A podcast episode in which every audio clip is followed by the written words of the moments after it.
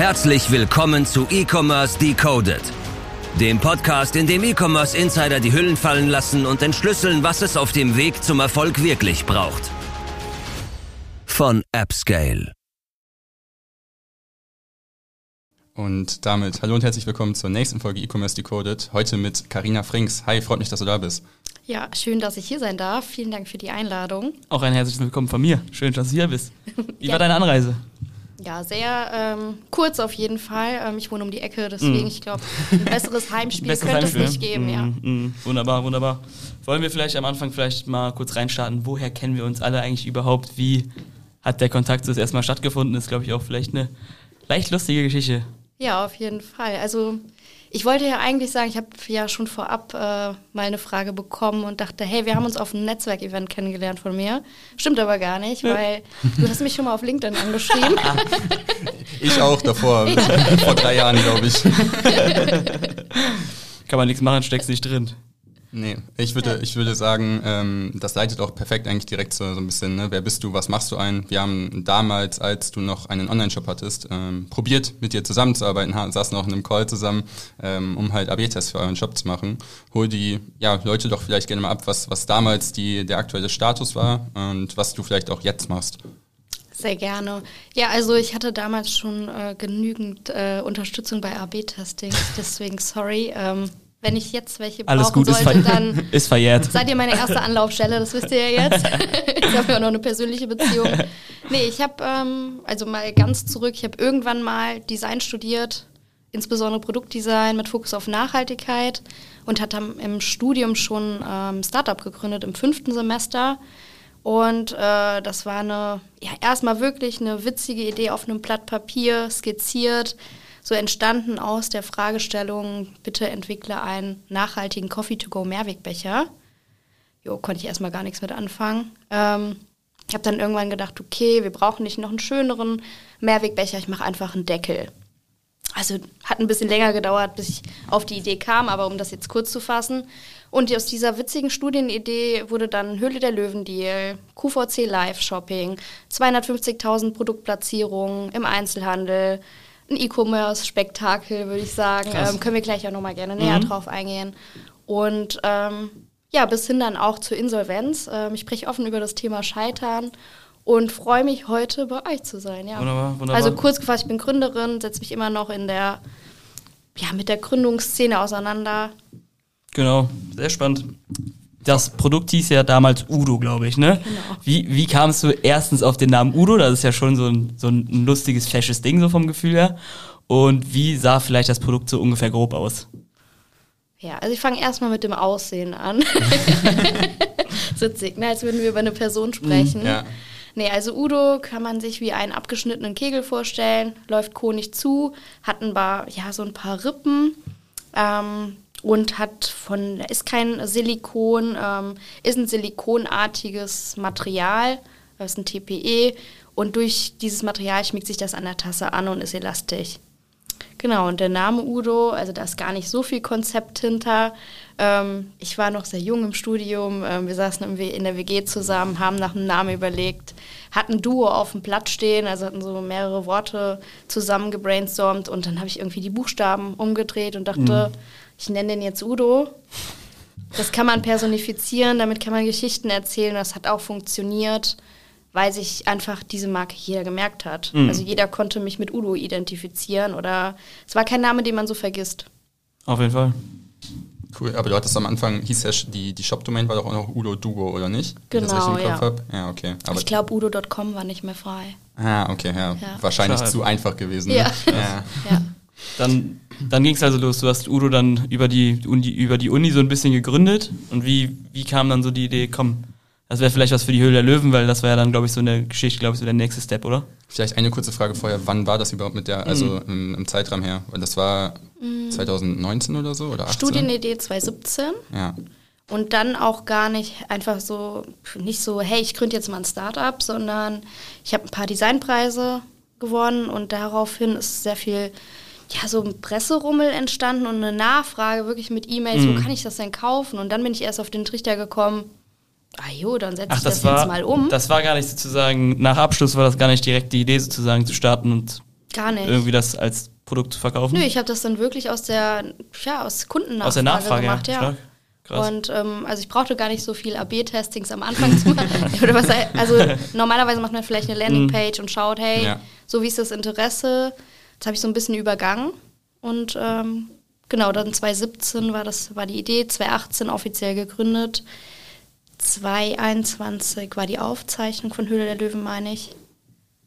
Nee, 2020. 2020, ja, 2021 letztes dann für Ausstrahlung, ja. Ja, Krass. okay. Genau. Und das ging dann wie ungefähr los? Wie kann man sich das vorstellen? Du bist die erste Person, die hier sitzt, die Höhle der Löwen Erfahrung hat, sag ich jetzt mal so. Wie kann man sich das so vorstellen? Ah, ja, gut, dann können wir ja noch ein bisschen ausholen. Weil jetzt vielleicht nicht den, den, nicht den riesengroßen, Nee, nee. Äh, die riesengroße Keule, aber einfach mal so voll spannend, glaube ich, zu sehen, wie das so abläuft. Ich glaube, ich würde das so ein bisschen damit vergleichen. Ich habe früher auch als Studentin schon immer gesagt, boah, es war so unmöglich für mich, einen Designwettbewerb zu gewinnen. Weil das war schon so ein Ritterschlag oder so ein Credo, hey, ja, geil. Ähm, und ich glaube, das liegt auch in diesem Ding, ey, was hast du zu verlieren? Füll diesen Bewerbungsbogen aus, schick ihn ab. Du kannst ja nicht mehr als eine Absage bekommen. Und so ist es bei Die Hülle der Löwen auch. Ne? Am Anfang führst, führst du so einen ganz normalen Interviewbogen aus, der jetzt auch nicht hochkompliziert ist. Und ich glaube, man kann auch nichts Falsches schreiben. Man sollte so authentisch bleiben, äh, wie es geht. Und abschicken und schauen, was passiert. Und was dann in der Show passiert, das ist ja auch, alles wird ja geübt. Ne? Also man wird nicht einfach vors Leere gestellt und muss dann auf einmal vor 30 Kameras performen. Ja, okay. Das heißt aber, du hast dich beworben, weil ich kenne das auch von ein paar anderen Gründern, die dann halt angefragt wurden, ähm, dahin zu kommen. Aber das Nee, war ich dann von dir beworben. selbst proaktiv, okay. Ja, cool. wir hatten so ein paar, mein Co-Founder ähm, kommt vom Fernsehen, er war Aufnahmeleiter, auch Mhm. bei ähm, ja, Vox Sat 1 früher oder bei ja, selbstständiger Aufnahmeleiter bei verschiedenen Sendungen und hat auch mal die Höhle der Löwen gemacht. Das heißt, wir mussten erst auch mal rechtlich abklären, ob wir überhaupt dürfen. Mhm. Und als wir dann das Go hatten, haben wir uns beworben. Mhm. Und dann wurde ich angenommen und dann ging es los, oder was? Genau, Und wie, kann ja. das, wie sehen so die Vorbereitungen auf die Höhle der Löwen aus? Weil das ist ja auch viel, glaube ich, so hinsichtlich so Stock muss stimmen, die Webseite, die Infrastruktur muss alles mitmachen. Man selber muss ja, glaube ich, einfach mega vorbereitet sein, ähm, auch jetzt sozusagen weit vor der Ausstrahlung. Ähm, da liegt ja, glaube ich, immer ein relativ weiter Gap zwischen. Wie waren dann so die, die nächsten Steps, als ihr dann, als ihr dann an, angenommen wurdet? Ja, als wir ange... Ach ja, wir mussten noch... Ähm, war der... Ja, ich war zu der Zeit sehr viel unterwegs. Ich glaube, ich war gerade in Kambodscha. Und ich musste so ein Bewerbungsvideo abschicken. Also mussten schon so einen kleinen Pitch per Video einreichen. Ich weiß noch, wie ich da unter Palmen saß und das aufgenommen habe. Ich kann euch das später auch mal schicken oder so. Da das war jetzt kein professioneller Cut oder so, ne? Ich glaube, der Podcast wird besser. Das ist so ein riesengroßes Studio hier. genau, und also erstmal ist aber so auch noch. Das ist ja super. an die Ecke. Aber das erste Ding ist erstmal diese Online-Bewerbung, ähm, dann dieser Videopitch, der dann auch nochmal vom Sender selber oder von der Redakteurin zusammengeschnitten wird und dann dem Sender präsentiert wird und dann entscheidet der Sender, ob man dabei ist oder nicht. Und dann im späteren bekommt man, wenn man eine Zusage hat, einen Coach an die Seite gestellt, Ach, der dich auch so ein bisschen auf den Pitch vorbereitet. Also ich habe den schon selber geschrieben, aber es guckt schon nochmal jemand drüber, weil man muss sich auch immer vorstellen, es ist ja auch immer noch eine TV-Show. Ne? Mhm. Also es ist jetzt nicht der Real Talk, den wir hier machen. Also es wird natürlich nicht gelogen, aber es werden Mhm. An vielleicht... diesem Tisch wird nicht Nein, gelogen. hier wird nicht gelogen. ähm, es werden vielleicht ein paar Worte noch mit in den Pitch eingepflegt, die halt vielleicht für, ja, für, für ein paar Aha-Momente oder leuchtende Augen im Fernsehen sorgen. Ne? Oder so einen guten Cliffhanger ja- erzeigen können, den man dann vor der Werbung schneiden kann oder sowas. Ja, aber ich, ne? guck mal, das machen wir im Marketing ja auch ständig. Ja, eben. Klar, Ja. klar.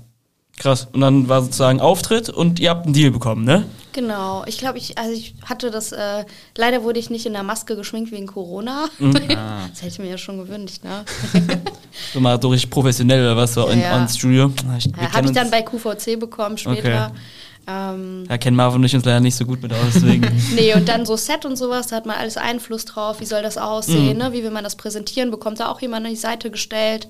Also am Ende, ich glaube, jeder ist aufgeregt, der das dann gerade Mhm. in dem Moment machen muss. Ne? Dann, die Bühne ist schon groß, viele Kameras. Mhm. Ja. Am Ende ist es aber wie ein Investorenpitch. Ähm, man hat diese drei Minuten, die man irgendwie eingeübt, die man dort pitcht und dann geht man in ja, ein QA, das dauert ein bis anderthalb Stunden und ähm, da werden Dinge besprochen, wie auch in der Investorenrunde. Mhm, mhm. Krass. Und dann wird das Beste zusammengeschnitten. Okay, aber das ist doch. Nicht so wie hier. Hier wird auch nichts geschnitten, hier wird nicht gelogen, hier wird nicht geschnitten. Alles ganz offen und Das war, transparent. das war extrem gut auf den Punkt gebracht. Stark. Ja, cool. Ähm, wa- warst du denn dann nervös? Also kann ich mir schon gut vorstellen, ähm, aber beschreib das mal selber, wenn du dann so weißt, Also okay, sitz, das ist da jetzt sitzen ja auch damals, saßen ja glaube ich noch bestimmt irgendwie Frank Thelen mit dabei, irgendwie voll die so Prototyp-Investoren, wie wenn man so wahrscheinlich jetzt ein paar Jahre vorher, wenn ich irgendwie an Investoren gedacht habe, habe ich halt nur an die Höhle der Löwen gedacht, was dann natürlich irgendwie, wenn man in dem Thema drin ist, dann glaube ich schon ein ganz, ganz besonderer Moment ist, ne? Also so, Also- da, da geht einem wahrscheinlich schon ein bisschen die Lampe, ne? Auf jeden Fall, aber witzigerweise, jetzt werdet ihr auch lachen, bin ich heute aufgeregter. Echt? Das habe ich mich gerade gefragt, was, was schlimmer ist, jetzt gerade hier zu sitzen oder vor, vor äh, dem Pitch. Also es ist nicht schlimm, hier zu sitzen. Ist so schlimm? Nein, es ist, es ist nicht schlimm, hier zu sitzen, aber wenn ich das vergleiche, ich war damals in so einer richtigen Achterbahnfahrt des Gründens drin, also dieses Ja. Performen. Und ich war so geübt darin. Das hat gar nichts mit mir gemacht, was schon erschreckend. Ich war nicht aufgeregt. Es ist nicht so, als hätte ich die ganze Nacht nicht gepennt. Ich bin da rausmarschiert, habe das abgehalten und weiter. Und so bin ich heute nicht mehr drauf. Und das finde ich auch richtig gut, weil es irgendwie gesund ist. Weil es war einfach, ich war in so einer richtigen, wie so eine Maschine irgendwie. Ich habe nur noch funktioniert. so schneller, höher, weiter mäßig. Genau, und Ja. ich, keine Ahnung, wenn ich jetzt hier mal anfange zu stottern, was Falsches sage oder mich verhaspel, dann ist das so und ich finde das halt viel, viel geiler. Ja. Lass uns gerne vielleicht noch ein bisschen bei, dem, bei diesem Moment Höhle der Löwen bleiben. Also du hast dann einen Deal bekommen als Genau. einer der wenigen. Und was passiert dann danach? Also vielleicht auch einfach so mit einem selber. Wie, wie sieht es vielleicht im Online-Shop aus? Der schiebt wahrscheinlich am Tag, also am Tag der Ausstrahlung wahrscheinlich in Höhen, die es davor wahrscheinlich noch nie gab. Ähm, danach flacht wahrscheinlich relativ schnell wieder ab. Ähm, wie, wie ging das danach so weiter? Also auch einfach, ist glaube ich einfach eine riesengroße Achterbahn der Emotionen, die dann irgendwie wahrscheinlich in diesen zwei, drei Tagen irgendwie abgehen. Vielleicht führst du noch ein bisschen dadurch, was da so Ja, also die Punkte der, waren. der Peak ist real. Ähm, ich glaube, das wünscht sich jeder. E-Commerce-Shop-Besitzer, dass, äh, die, dass das mal so durchdreht. Ich glaube, das ist auch auf, keine Ahnung, ob es jetzt auf Shopify, auf Amazon, auf Ebay, ähm, keine Ahnung, wo es äh, pro, je Produkt funktioniert ein Kanal besser als der andere. Das kann man gar nicht so im Voraus planen oder sagen. Ähm, ich glaube, das Geile an Höhle der Löwen ist nochmal, dass es nicht nur rein ums Online-Business geht, sondern dass es unterstützt wird durch den Einzelhandel auch, ne? also Live-Shopping-Experience. Ähm, Zahlen auch ganz, ganz unterschiedlich und das Schwierige daran ist natürlich im Endeffekt jetzt so, man erlebt so, ein, so, ein, so eine krasse Auffahrt und es geht aber auch wieder schnell bergunter, ne?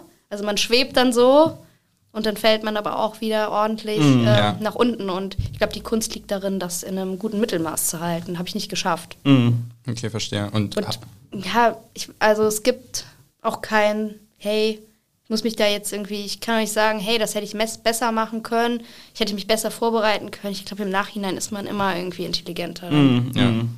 Ähm, und in welchem Abstand waren dann quasi QVC Live-Auftritt und auch die ganzen Produktplatzierungen im Einzelhandel? Kam das dann gleichzeitig mit der Ausstrahlung oder?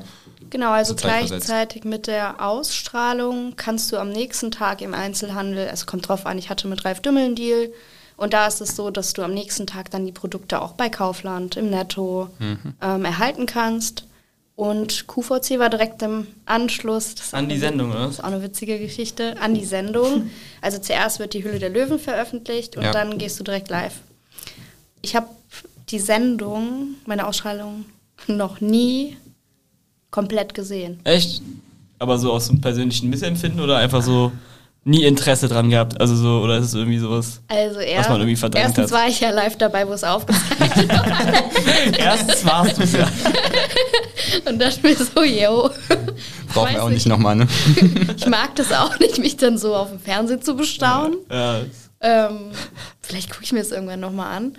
Aber ich habe dann bei QVC, saß ich in so einem Warteraum, wurde dann auch geschminkt und fertig gemacht, hatte dann noch Zeit, auch die Ausstrahlung zu sehen, musste dann aber vorher natürlich schon an das Set, um dann pünktlich aufzutreten.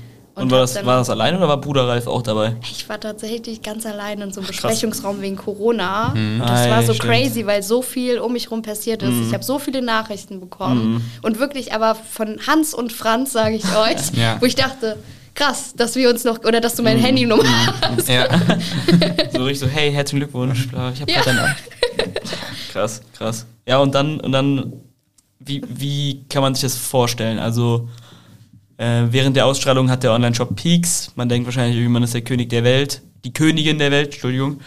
Und wie sieht das dann im weiteren Verlauf auf? Also dann beginnt ja die ganze Platzierung im Einzelhandel. Wie lange ging es dann irgendwie noch so, ähm, sagen wir, chronologisch bergauf? Ähm, also wie viel, wie viel lag, also was lag vor allem so zwischen dem Punkt, wo du vielleicht das erste Mal gemerkt hast, hm, es geht vielleicht wieder ein bisschen bergab oder wir kriegen vielleicht irgendwann zeitnah ein kleineres Problem zu was dann da drin war. Also womit war das gefüllt? Also von Mai, ich glaube, die Ausstrahlung war im Mai, von Mai, Mai bis, bis Dezember war alles super. Also noch nicht mal ganz. ein Jahr. 2021, Ja, richtig? genau. Ja. Und dann habe ich aber schon so langsam gespürt, okay, Fixkosten haben sich erhöht, ne? Also du hast dein Team aufgestockt, geht ja schnell, so Mieten, Ja. Personalkosten. Keine Ahnung, das fängt auch bei Programmen an, was man nicht alles für, keine Ahnung, Software benutzt, ähm, für, weiß ich nicht, für 10 Members oder sowas, ne, auf einmal hast du Fixkosten von 15k im Monat oder noch mehr, ne? Äh, musst du auch alles bezahlen können am Ende, ne? Klar, wenn du so einen Peak hast, wenn sich der auch leicht einpendelt, dann sieht das alles easy peasy aus. Aber ja, ich hätte viel mehr Unterstützung noch so in der Finanzplanung, Strategie gebraucht. So, ich habe mir zu viel zugemutet. Willst du sagen, was du ähm, am Peak quasi von Udo dann für einen Umsatz ungefähr hattest? Mm, Kann ich äh, gar nicht so klar heute sagen. Ähm, dass, also wir hatten damals ein Lizenzgeschäft mit Ralf Dümmel gewählt. Ja. Heißt, wir haben dann äh, prozentualen Anteil bekommen, ja. Mhm. Krass. Aber äh, so im, naja, also ich, was vielleicht für euch auch interessant ist, einfach nochmal zu betrachten, weil ihr gerade E-Commerce macht. Für mich war der Online-Shop eher so eine Art Portfolio oder so ein Begleitprodukt. Damit habe ich nicht meinen Hauptumsatz generiert. Ich habe meinen Hauptumsatz im B2B-Business generiert. Stationäre wahrscheinlich, ne? Nee, indem ich die Deckel mit äh, Unternehmenslogos versehen habe, also so Werbeartikel und sowas. Krass. 70 Prozent davon. 70. Ja. Und dann haben sozusagen sich stationärer Einzelhandel und der Online-Shop dann die letzten 30 geteilt, oder was? Ja, genau. Krass. Krass. Wenn man so als Außenstehender denkt man wahrscheinlich, dass die Verteilung ganz anders wäre, ne? Ja, gar nicht. Tendenziell jetzt auch eher gesagt, wenn dann der Online-Shop oder der Einzelhandel eins am, am höheren Ende. Aber Habt ihr vielleicht bald auch noch einen Gast, äh, der auch in dem Bereich unterwegs war? Genau, ähm, auch das gleiche Bier, so, ne? Okay, verstehe. Ja, find ich Wen? Wen? War ich da irgendwie nicht da? Sagen wir noch nichts. Sprechen wir nachher noch Sagen wir noch nichts zu. Nee. Nee, also ich will auch nicht sagen, dass es schlecht gelaufen ist, aber Mhm. im Vergleich ähm, zur B2B-Welt ähm, einfach komplett crazy. Mhm. Also dann auch Kunden von zum Beispiel Xing ist hingegangen und hat die Deckel mit ihrem Logo versehen und das ihren Mitarbeitern geschenkt. Ja. Äh, wir haben mit Flyer-Alarm gesprochen, äh, mit so Großkunden. Und das hat auch super viel Spaß gemacht, weil ihr wisst ja selber, wie viel Energie und Arbeit es kostet, ein einzelnes Produkt so im, ja, im Shop zu verkaufen. Ne? Wie Ja. viel Mühe steckt da drin? Definitiv sehr Ja. viel. Das heißt, du hast dann aber an die, an die größten deutschen Firmen sozusagen sogar verkauft. Ja, genau. Krass, krass. Und das aber auch von Anfang an. Also auch also schon. im Studium Mhm. schon. Ah, verrückt, ja. verrückt. Also im Studium habe ich ganz viel Pressearbeit gemacht, ähm, hatte eine Veröffentlichung zum Beispiel bei Brand 1 und daraufhin wurden wirklich Firmen wie Tesla und so auf mich aufmerksam, haben mich angeschrieben und meinten so, hey, das ist irgendwie ein geiles Produkt zum Verschenken für unsere Kunden, können wir das irgendwie mit einem Logo versehen. Mhm. Und auch darüber bin ich wieder auf die gekommen. Ja, geil. Super Idee. Direkt umgesetzt, ja. Gibt es irgendwie so eine Zahl, wie viele, wie viele Udos am Ende irgendwie produziert oder auf den Markt gegangen sind? Ja, also so 250.000 Platzierungen im Einzelhandel.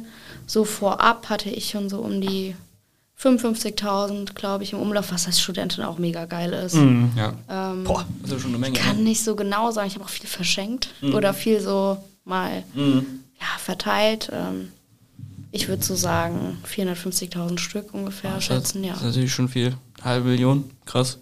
Und dann, und dann war es so, du bist auf diesen Peak zugesteuert, hast aber irgendwie gleichzeitig gemerkt, ey, irgendwie meine ganzen Kosten, die wachsen irgendwie über, äh, überdurchschnittlich im Vergleich zu meinem, im, zu meinem Umsatz, den ich mache.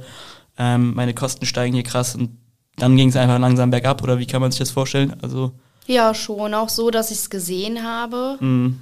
Weil Aber war das am Ende auch ein, von, von der Nachfrageseite her ein Problem oder war das dann am Ende irgendwie ein kalkulatorisches Ding? beides. Beides, ein Mix Ja. aus beidem.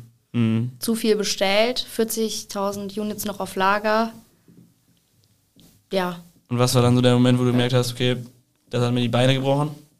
naja, wenn, wenn du dir irgendwann selber kein Gehalt mehr auszahlst, ähm, irgendwie alles tust, um dann irgendwie, keine Ahnung, alle Werkstudenten und alle happy zu machen, äh, willst natürlich nicht direkt jemanden entlassen, so das wäre das Letzte, was ich zu dem Zeitpunkt wollte, weil es auch alles sehr, sehr gut funktioniert hat.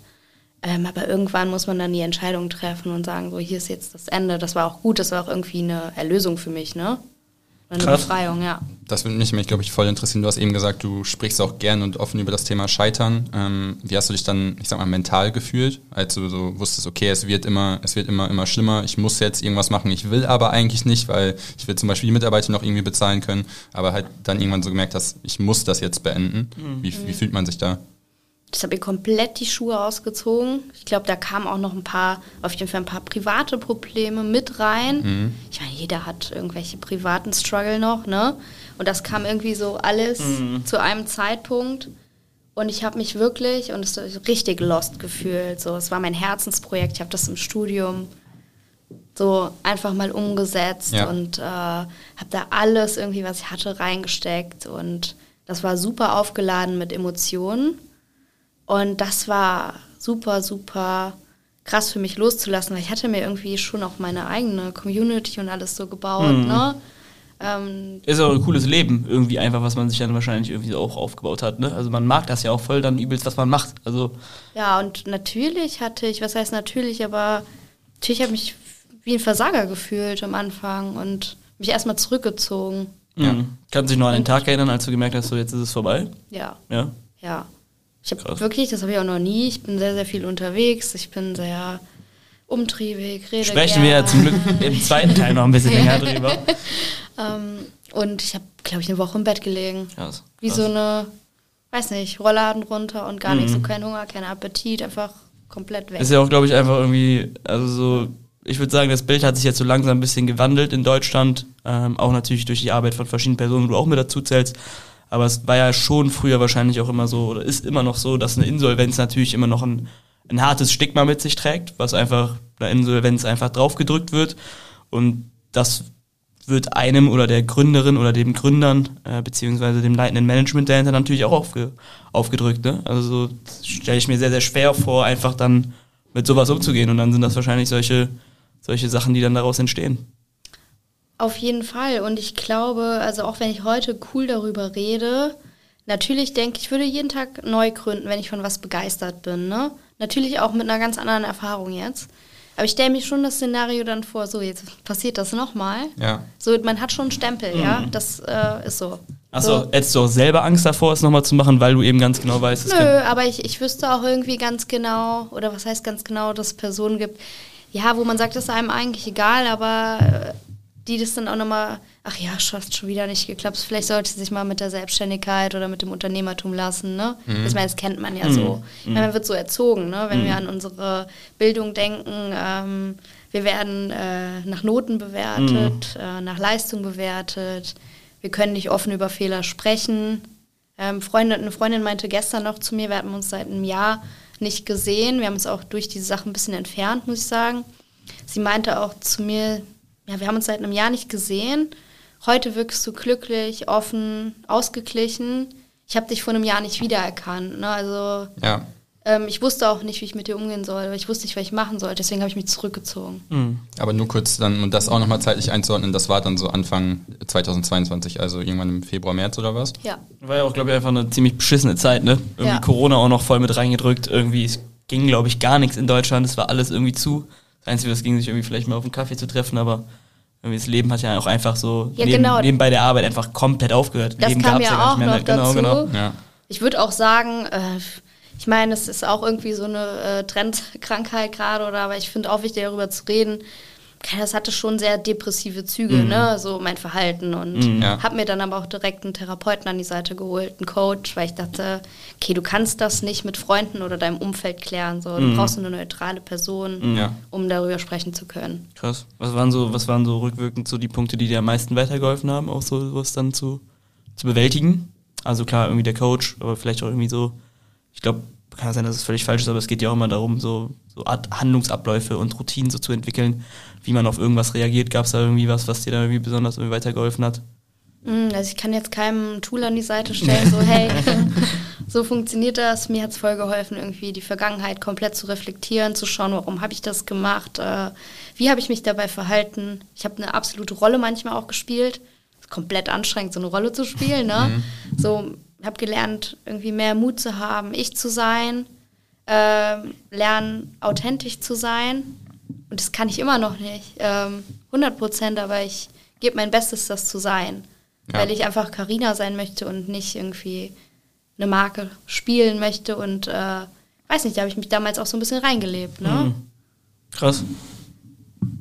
Aber jetzt bist du nicht mehr bei Udo, sondern machst jetzt äh, coole andere Sachen. Ähm, unter anderem bei Lex. Where? Lex Rocket. Ähm, hol doch mal uns gerne noch mal kurz ab, um so ein bisschen aus dem Udo-Thema auch rauszukommen, Genau. was du jetzt aktuell machst. Ja, also mit äh, Lexware und Lex Rocket, das ist eine Gründungsinitiative von Lexware, bin ich auch schon seit 2018 im Kontakt. Grüße an Jalun in dem Fall. Servus. ähm, damals sind wir gestartet. Jalun hat mich angerufen oder ja, eine Freundin hat mich empfohlen, hey, die machen jetzt so ein Super Startup Adventure Camp. Die fliegen nach Los Angeles, laden zehn Gründer ein, 14 Tage Sonne, Workshops, Mentoring. Hättest du nicht Bock dabei zu sein? Ich so, boah, klingt mega gerne. Hab dann auch den Anruf bekommen und äh, bin dann spontan, habe meine Sachen gepackt, alle Termine abgesagt, bin dann dahin und ich muss sagen, das hat meine Gründer- oder Gründungszeit schon positiv beeinflusst bis heute, ne? also bis nach dem Gründen auch. Ähm, da habe ich auch ähm, menschlich sehr, sehr viel mitgenommen, also generell den Austausch mit anderen Gründern, das Net der Netzwerkgedanke. Ähm, Ja, und seitdem sind wir in Kontakt. Äh, mittlerweile, also nachdem das mit dem äh, Startup dann in die Brüche gegangen ist, ähm, wobei ich auch erwähnen muss, also Lexware hat nicht immer nur die Erfolge mit mir gefeiert, also sie haben mich auch im Gründungsprozess sehr, sehr stark ähm, unterstützt, ähm, haben aber auch an mich geglaubt, als es dann nicht mehr so cool war und haben mir direkt gesagt, hey, hast du Bock, was für uns zu machen? Und äh, ja, da mache ich Content Creation für LinkedIn, äh, ein bisschen Instagram und äh, Mentoring für andere Gründer und War Gründerinnen. das, war das dein erster Job, so gesehen, nach der Selbstständigkeit? Oder ist, äh, je nachdem Nee, der, also wir haben das schon im Camp ähm, ausgemacht. Ich war noch als Mentorin mit in Barcelona und Portugal. Da haben wir schon darüber gesprochen. Ähm, aber in einer großen Firma, das steht ja, der Haufe Verlag steht ja noch darüber. Ah, ja, stimmt. Also die Onboarding-Prozesse sind ein bisschen länger. Mm, mm, Ja. mm, mm, krass. Ja, lass uns äh, vielleicht einfach zur ersten Frage kommen und dann im zweiten Teil einfach noch ein bisschen länger über, über das Thema Netzwerken sprechen, weil ich glaube, da bist du auch noch eine ganz, ganz große Expertin und ich glaube, da hast du im letzten Jahr, glaube ich, auch ganz, ganz viel gelernt und man kriegt es ja auch, glaube ich, immer wieder mit. Aber wir haben hier im Podcast immer so zwei Fragen, die wir versuchen immer und immer wieder zu stellen, einfach um da ähm, auch hinter die Person so ein bisschen reinzuleuchten. Und die erste Frage ist immer, mit welcher Person oder mit irgend, also du kannst es dir wirklich aussuchen. Jede Person, die du willst, kommt morgen oder in den nächsten fünf Minuten hier hin. Und die Frage wäre, die Frage wäre, wer, wer wär's, mit wem würdest du unbedingt gerne mal irgendwie einen Kaffee oder ein Bierchen trinken, äh, je nachdem, freie Wahl bei dem Getränk. Kannst auch ein Aperol trinken. Genau, genau, die, Per- die Person trinkt auch alles mit dir. Ich habe da eben noch länger drüber nachgedacht, wer das wohl ähm, ja, sein wird. Und ich kann die Frage nicht beantworten, so mit einem Ja, mit dem und dem. Mhm. Weil ich finde irgendwie, dass unsere Gesellschaft nicht mehr, ähm, also für mich ist es so, ich habe kein Vorbild mehr, weil in diesem Wandel oder in dieser, naja, in dieser schnelllebigen Welt ähm, hat auch diese Vorbildfunktion irgendwie an Wert verloren. Mhm. Ich glaube, das war früher viel, viel intensiver. Ich glaube, mein größtes Vorbild, äh, wenn ich sagen müsste, wäre Pippi Langstrumpf. So mit hier kann ich keinen Kaffee trinken, ist eine Krass. fiktive Person. Die kriegt Moritz auch nicht in fünf Also eher Minuten dann Astrid hingezaubert. Lindgren, ja. Wird schwierig. Gott, wird schwierig. Aber nee, was ich sagen wollte, ich möchte mit jedem Menschen, der ähm, Gesprächsbedarf hat oder Bock hat, über Themen wie Scheitern, über Gründung ähm, zu reden oder auch über persönliche Themen, so bin ich immer offen für einen Kaffee. Äh, ihr könnt gerne meinen Kalenderlink in den Podcast stellen, so ich freue mich darüber. Ähm, ich lerne immer jeden gerne kennen und nehme mir Zeit dafür. Krass. Das ist eigentlich eine, eine, super sympathische Antwort. Einfach nicht zu sagen, ich renne irgendwie einem Star hinterher oder einer mhm. Persönlichkeit, die ich gerne mal treffen möchte, sondern ich finde eigentlich jeden Menschen auf seine Art und Weise interessant. Genau, und äh, nicht, weil er das X-Unternehmen schon gegründet hat ähm, und das und den Erfolg gehabt hat, sondern keine Ahnung, es kann auch Lena sein, die zwei Follower auf Instagram hat und äh, gerade anfängt zu gründen. Krass. Wäre das denn früher anders gewesen? Hätte die die Karina von Udo, um das jetzt mal kurz in so einen Schuh reinzudrücken, hätte die dann gesagt, ich muss unbedingt noch Person XYZ treffen? Ja, stimmt, ja. Okay, finde ich spannend. Ja, und wenn ich jetzt einen Gründer oder so treffen würde, wir hatten auch schon mal kurz Kontakt, aber dann wäre das auf jeden Fall was im Bereich Nachhaltigkeit, Transformation, mhm. ein Unternehmen, was wirklich eine Transformation voranbringt, wie jetzt, also ich habe eben auch überlegt, welches Unternehmen fällt mir ein, aber das wäre ein Gründer, den ich inspirierend finde, ist zum Beispiel Micha Fritz von Viva Aqua, ja. Mhm. Ähm, das ist eine Persönlichkeit, die wirklich was bewirkt, ne? Die eine Transformation in der Welt auch irgendwie beisteuert. Ja. Und nicht jemand, der einfach nur gute Verkaufszahlen und ein geiles Team und Millionen Umsätze umgesetzt hat, ja. Krass.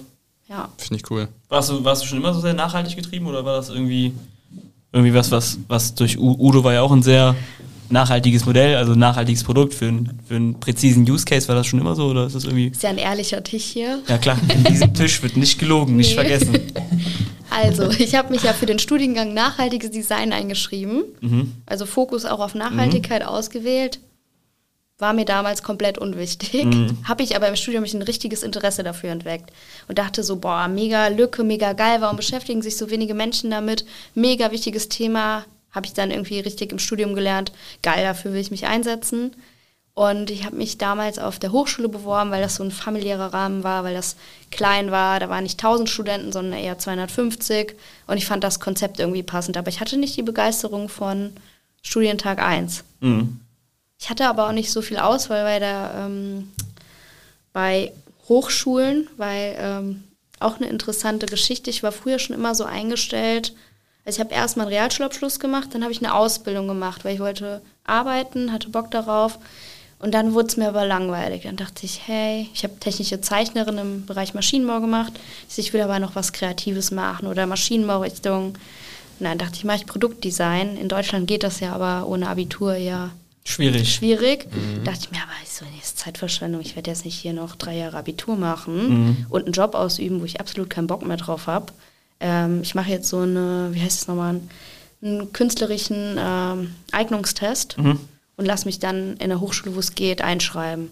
Ja, das war auch auf jeden Fall einer der Hauptbeweggründe. Krass, okay. Dann hattest du quasi nur noch den Studiengang zur Auswahl. Und ich hatte wirklich auch ja. noch Glück, weil ich würde die Hochschule, wo ich war, die Ecosign immer wieder empfehlen. Weil, hier in Köln? Ja. Mhm. Und äh, das Lehrkonzept ist wirklich einzigartig und irgendwie so personalisiert, dass ich wirklich sagen würde, so das hat mich so krass gereift und ich habe so viel gelernt.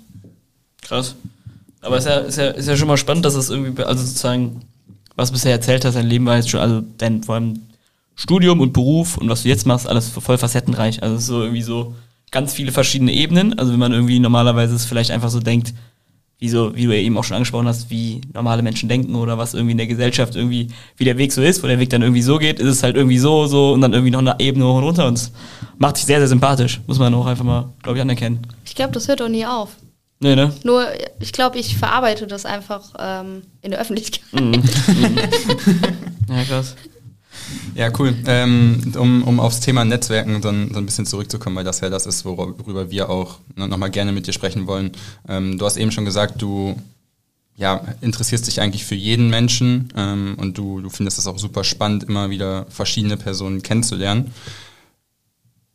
Wie findest du am, oder wie, wie, wie hast du es damit hinbekommen, so ein Netzwerk aufzubauen, um äh, vielleicht damit mal anzufangen? Also hast du dir gesagt, okay, ich schreibe jetzt einfach mal alle Leute irgendwie komisch auf LinkedIn an? Ähm, oder hast du einfach ein paar Kontakte gehabt, die dir sozusagen Türen geöffnet haben? Wie ist das angefangen? Ja, wenn du, wenn du magst, hol vielleicht noch ein bisschen weiter aus, wie das einfach grundsätzlich bei dir angefangen hat. Also nicht so, wie es aktiv war, sondern Ja, ja. Also ich glaube, jeder, jeder hat so in seinem Herzen irgendwie so, denkt sich so, ich will eigentlich mehr Netzwerken, aber irgendwie kommt dann irgendwie die Angst. Man ist vielleicht ein bisschen zu verschlossen. Man ist auch, wenn man es vergleicht vor drei Jahren, irgendwie war man noch viel schüchterner. Also, also Ja. so, wie war das sich das bei dir so grundsätzlich entwickelt, dieses ganze Thema?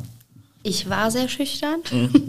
Ich habe den Mund oft nicht aufbekommen. Also wirklich, dass meine Eltern auch damals gesagt haben, na jetzt sag auch mal deine Meinung und nur sag, was du möchtest. krass. und echt auch, keine Ahnung, Angst, Menschen anzusprechen. Und äh, habe irgendwann mal äh, im Studium auch dann im Direktvertrieb gearbeitet. Ähm, das hat wirklich äh, sehr, sehr viel für mich eröffnet, einfach frei auf Menschen zuzugehen, frei zu sprechen. Und dann das Studium. Meine Schuldirektorin hat immer gesagt zu den Studentinnen oder Studierenden, ähm, hey, geht auf Leute zu. Das Beste, was ihr machen könnt, ist, euch ein Netzwerk aufzubauen. Aber als Studierender denkt man dann auch immer, ja, komm, geh mir nicht auf Laber die nicht. Ja, Ja, ja. So. Kann ich später noch machen. Ja, ja, kann ich später noch machen. Aber ich bin dann äh, froh, dass ich über diese Startup-Gründung im Studium wirklich darauf angewiesen war. Und der erste Moment, wo ich genetzwerkt habe, war richtig bold, weil ich auf so einer Bühne stand und einen Preis empfangen habe. Habe eben von den Designwettbewerben gesprochen. Auf einmal musste ich da, ich hab- musste ja so eine Dankesrede halten. war ich auch überhaupt nicht darauf vorbereitet. Ich Mist, was machst du jetzt? Aber nutzt den Moment, hier sitzen wichtige Menschen. Dann habe ich gesagt, ja, ich suche nur einen Spritzgießer, vielleicht sitzt jemand im Publikum. Und war auch so, ne? So hatte ich meinen ersten Kontakt gemacht, ja. Aber das Und ist cool. so ging das dann aber auch weiter. Also ich habe wirklich jedem, und das empfehle ich auch jedem Gründer, Gründerin, ähm, äh, sprecht immer darüber, was ihr macht, wobei ihr Hilfe braucht und äh, euch wird geholfen. Und Was? so war das auch. Ich habe einfach jedem davon erzählt, was ich gerade mache. Egal, ob ich ein Bier in der Kölschbar trinken war oder ähm, ob ich jetzt auf einem Business-Event war. Mm, Ja. mm. War das, war ich das glaube, so? ich habe auch viele genervt. Auch so im Freundeskreis oder Mhm. bei Freundschaften so. Es, ihr kennt das selber, es gibt manchmal nur dieses eine Thema dann, ne? Mm, Vor allem, wenn man halt 24 Stunden am Tag drüber nachdenkt, Ja. dann äh, kann man auch gar nicht irgendwie die Möglichkeit haben, noch über Thema X und Y währenddessen zu philosophieren. Ja, Also- und Was sind vielleicht so die größten Missempfindungen oder was sind so die schlechtesten Approaches, die man zum Thema, so, was heißt, Worst Practices, aber so von wegen, du denkst wegen so, Alter, nicht dein Ernst, Junge, weißt du, wie ich meine? Also, ich habe voll oft das Gefühl, ähm, also klar, wenn jetzt sagen wir, man tauscht, tauscht sich irgendwie mit einem Angel aus und man gründet gerade, dann ist das Verhältnis relativ klar oder sagen, in welche Richtung das gehen kann. Aber manchmal habe ich auch einfach das Gefühl, ähm, oder hatte ich früher vor allem immer öfters das Gefühl, dass wenn ich mit jemandem rede, ist es von wegen so, was kann ich ihm geben, was kann er mir geben. Aber die, diese Ebene ist manchmal total verschoben. Das ist gar nicht, mal- manchmal ist es gar nicht so, der eine braucht den einen mehr, der andere braucht den einen weniger. Wie kriegt man das vielleicht irgendwie so, so ein bisschen hin? Mm, Ich glaube, beim Netzwerken oder bei mir geht es nicht darum, dass man auch was dafür zurückbekommt. Ich glaube, das ist schon mal so der, der größte Gedanke dahinter. Ich glaube, wenn man so anfängt, dann also bekommt man auch nichts zurück. Ähm, Ich glaube, da geht es ja auch nicht drum. Ne? Also natürlich geht es darum, irgendwie eine Community zu bilden, die sich irgendwie gegenseitig hilft und bestärkt. Aber ich würde nie davon ausgehen, dass das Aber das ist auch schon mal ein, ein cooler Gedanke. Also ich kann mir sehr, sehr gut vorstellen, dass einige Menschen genau in ein Gespräch gehen und sagen, ich frage Karina jetzt, ob die, äh, ob ich der bei X und Y helfen kann, damit die dann später den Kontakt für mich herstellt oder so. Aber wenn wir jetzt gerade auch so von Business Angels oder so reden, ich muss immer an dieses, das war meine, mein erster Investorenpitch in Frankfurt. Ich bin da hingefahren, da war ich auch aufgeregt, weil ich nicht wusste, was auf mich zukommt. Und dann saß ich in einem Raum mit meinem Co-Founder, also so wie hier, ich auf der Seite, aber mir saßen wirklich so zehn Business Angels gegenüber. Und dann wurde das Gespräch eingeleitet mit, ja, dann erzähl uns ja jetzt mal, warum wir ähm, in dich investieren sollten. Ne? So, Dann habe ich die Frage umgedreht. Sie haben mich doch eingeladen. Sie sind interessiert, hier zu investieren. Warum sollte, also warum sollte ich Sie denn einsteigen lassen? Und dann habe ich darum gebeten, dass wir diese Wand auflösen von zehn Männern in, äh, von zehn weißen Männern in Anzügen, die mir gegenüber sitzen, dass wir uns an in den Kreis setzen. Ne? Ähm, man muss nicht immer alles, was einem, was irgendwie, was irgendwie schon seit Jahren sich für die richtig anfühlt, muss man nicht immer mitmachen, sondern man kann immer seine Meinung äußern und das sagen, wie man was empfindet. Ja, und ich hätte auch aus dem Raum rausfliegen können, aber es wäre es mir auch wert gewesen. Ja. Also Und ich immer- bin ein bisschen sprachlos. Und äh, es war am Ende auch so, dass äh, ich ein Investitionsangebot bekommen habe. Ja. Ich hatte aber so ein schlechtes Bauchgefühl dabei, ähm, dass ich geschrieben habe, dass der Deckel nicht auf den Pott passt. Und Passt doch noch passend zum Produkt. keine Ahnung, vielleicht passt der irgendwann anders mal, ne? Oder ja. ich habe den, wir sind immer in guten Kontakt geblieben. Aber ich hätte das mit dem schlechten Bauchgefühl nicht machen können. Ich gehe ganz, auch beim Netzwerken, wenn ich Menschen kennenlerne, gehe ganz, ganz viel nach Intuition und werde das auch immer machen. Krass. Was sind vielleicht noch so, also es sind, glaube ich, einfach ein ganz, ganz großes Problem, was du gerade mit dem, mit dem, mit dieser Situation, glaube ich, angesprochen hast. Äh, was sind vielleicht für dich noch ganz wichtige Punkte, für die du dich einsetzt? Also, wir haben jetzt, glaube ich, gerade schon gemerkt, Female Empowerment ist für dich ein Thema, was sehr, sehr wichtig ist, ist auch vollkommen auf, unserer Seite so, aber was sind vielleicht noch so Punkte, die dir einfach mega, mega wichtig sind, wo du sagst, ey, hier werde ich, also ich werde mich niemals unterordnen, hier werde ich immer irgendwie die Sache vor meine eigene, vor meine eigene Intention vielleicht stellen, vielleicht, also jetzt zu sagen, ich lass das Investment jetzt eher beiseite, ob ich es bekomme, ist jetzt eigentlich scheißegal, aber es geht vielmehr darum, dass diese zehn Männer mit einem ganz anderen Gefühl aus diesem Raum rausgehen, wie sie hier reingekommen sind. Ja, Und, auch nicht falsch verstehen, hätten auch zehn Frauen sein können, Genau. ne?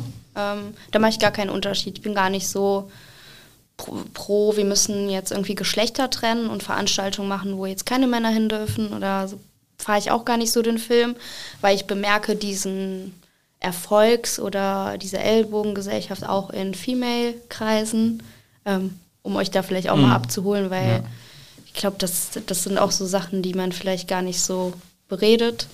Ähm, wenn ich mir, also Lexware ist da ein guter Partner, ähm, es startet auch, oder es ist auch schon gestartet, eine Female Empowerment-Kampagne ähm, zum Thema Scheitern. Gerade mit Monika Sattler ähm, gab es gerade eine Filmpremiere in Berlin. Also generell dieses Supporting ist mir wichtig.